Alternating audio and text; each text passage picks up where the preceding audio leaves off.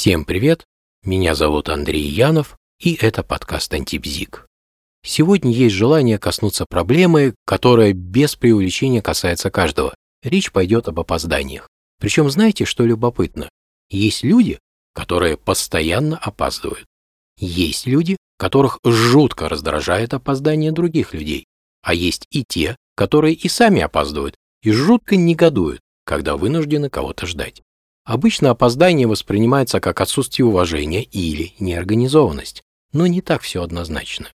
Многие люди не хотят доставлять своими опозданиями неудобства, да и их самих собственное опоздание не радует. Они на самом деле сильно огорчаются и прекрасно понимают последствия, но в ряде случаев ничего сделать с этим не могут. Почему так? Давайте попробуем разобраться. А из-за чего можно вообще опаздывать? Я вижу несколько причин. Например, наличие более важного дела, чем предстоящая встреча. И тут речь может идти как про неуважение к другому человеку, так и про реальный, ну, скажем так, форс-мажор. Чем отличаются эти причины? В последнем случае ничего не мешает предупредить об опоздании. Конечно, и если телефоны работают. Еще одна причина. Кто-то может забыть, что у него встреча, но тогда совершенно очевидно, что для человека просто-напросто эта встреча не была уж такой и важной. Тут все ясно. Но эта причина явно никак не связана с хроническими опозданиями.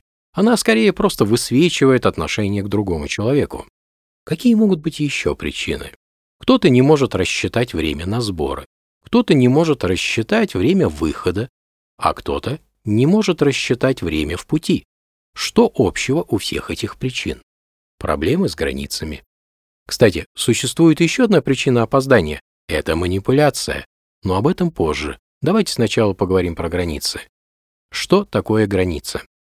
Граница – это критерий разделения любых сущностей. Собственно, фигурально говоря, нужно уметь ставить на линии времени маркеры в тех местах, где кончается текущая деятельность и начинается сбора, где кончается сбора и начинается путь до точки назначения.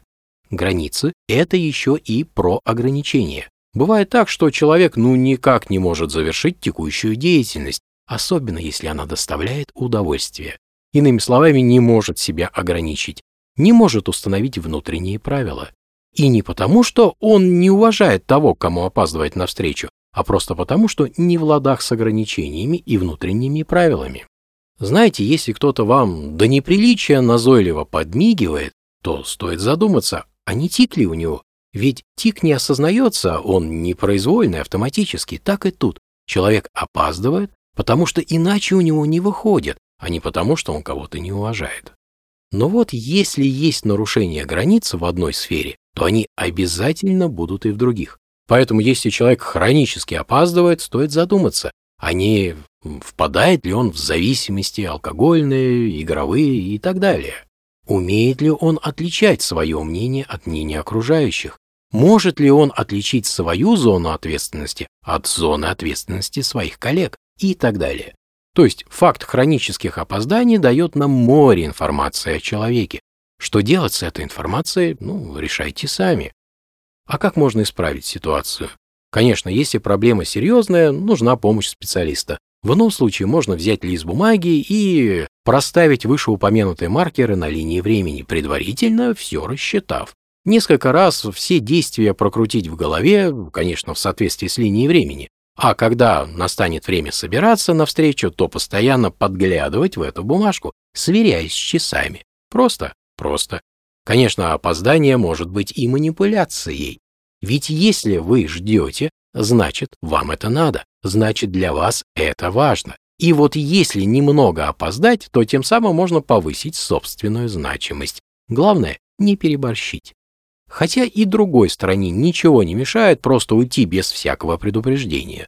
Выходит, тот, кто специально решил опоздать, потратил свое время и силы зря. А если встреча на самом деле важна, то уж, да, значимость другого повышается. И тут встает финальный вопрос. Ждать или уйти. Зависит от соотношения пользы от встречи и платы за эту встречу в виде потерянного времени и понижения собственного статуса. Решать вам. Но не стоит забывать, что человек может быть просто не в состоянии простроить временные границы. Он вам не подмигивает, у него просто тик. и к этому надо отнестись с пониманием. А как отличить явное неуважение и манипуляцию от проблем с границами? Как уже было сказано, если есть сложности с границами, они проявляются во всех сферах жизни, а не только в одной какой-то конкретно отдельной. Можно было бы еще сказать, что если человек предупреждает о своем опоздании, то это не про манипуляцию. Тут можно ошибиться.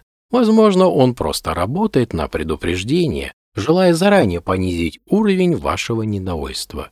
Надо иметь в виду, что если даже будет предупреждение об опоздании, то механизм повышения значимости того, кто опаздывает, будет работать точно так же, как если бы этого предупреждения и не было. На этом есть желание завершить это короткое повествование. Будьте пунктуальными, не опаздывайте. Всем всего хорошего, всем пока.